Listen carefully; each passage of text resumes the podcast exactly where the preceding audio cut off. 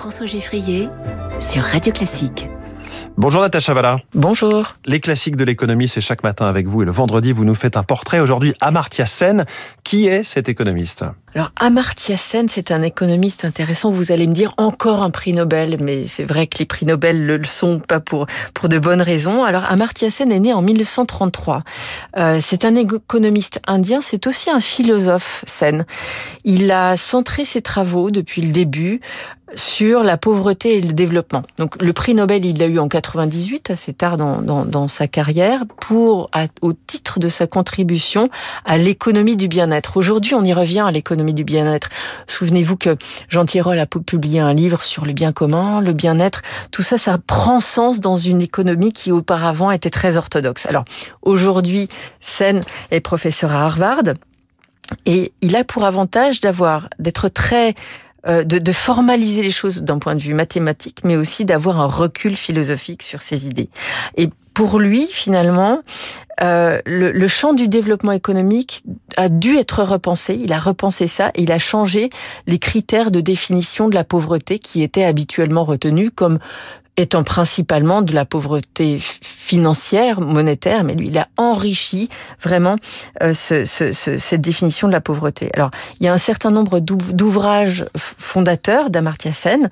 Euh, en 1979, Equality of What, justement. De quoi, qu'est-ce que ça veut dire, l'égalité, de comment on peut la, la, la définir. Et puis ensuite, je vous mentionne les titres de ces ouvrages, mais simplement pour vous donner son champ sémantique, les valeurs, le développement, la pauvreté les familles, la déprivation. Et ensuite, euh, les valeurs euh, et, les ressources par rapport à cette dimension-là. Sen a été un contributeur essentiel à la pensée pratique des Nations Unies. On a parlé il y a quelques semaines de ça, de l'indicateur de développement humain. Et eh ben, l'indice de développement humain, ça se, ça prend ses racines dans les travaux d'Amartya Sen. Dans quelle famille de pensée euh, se situe-t-il? Alors, il se situe dans une pensée économique qui finalement prend ses racines dans une, un principe très orthodoxe qui est euh, finalement la théorie du choix social. Alors il faut trou chercher euh, les travaux chez un autre économiste qui est Ken Arrow. Ken Arrow, encore un économiste euh, euh illustre.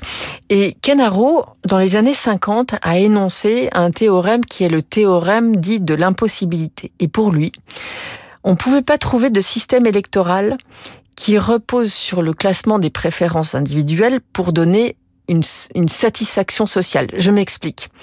Si l'ensemble de la population préfère le choix X sur le choix Y.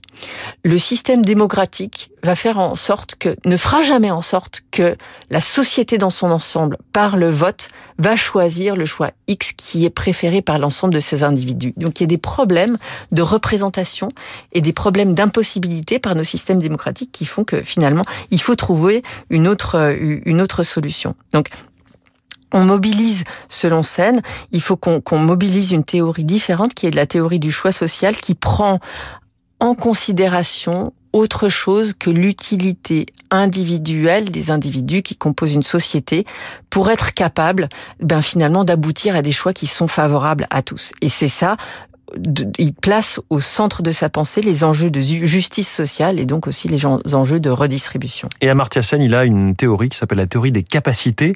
De quoi s'agit-il? Alors pour lui, un individu doit être capable, doté de capabilities, de capacités effectivement. Qu'est-ce que c'est? C'est pas seulement des ressources monétaires, c'est beaucoup plus que ça. C'est une capacité à convertir ces ressources monétaires en liberté réelle. Le principe de liberté par l'action euh, et liberté par la capacité est absolument central. Il faut, pour qu'on soit capable de faire euh, ce qu'il faut de l'argent dont on dispose, eh bien, il faut avoir une bonne santé. Il faut avoir une bonne éducation et il faut agir, euh, interagir dans un environnement capable de nous donner cette éducation, cette santé euh, et cette liberté fondamentale. Donc ça, ça a été au cœur de, de, de, de la pensée d'Amartya Sen, de ce qui doit constituer la liberté d'un individu pour pouvoir avoir accès à un minimum de bien-être. Merci beaucoup, Natacha Valla, les classiques de l'économie tous les matins sur Radio Classique à 6h.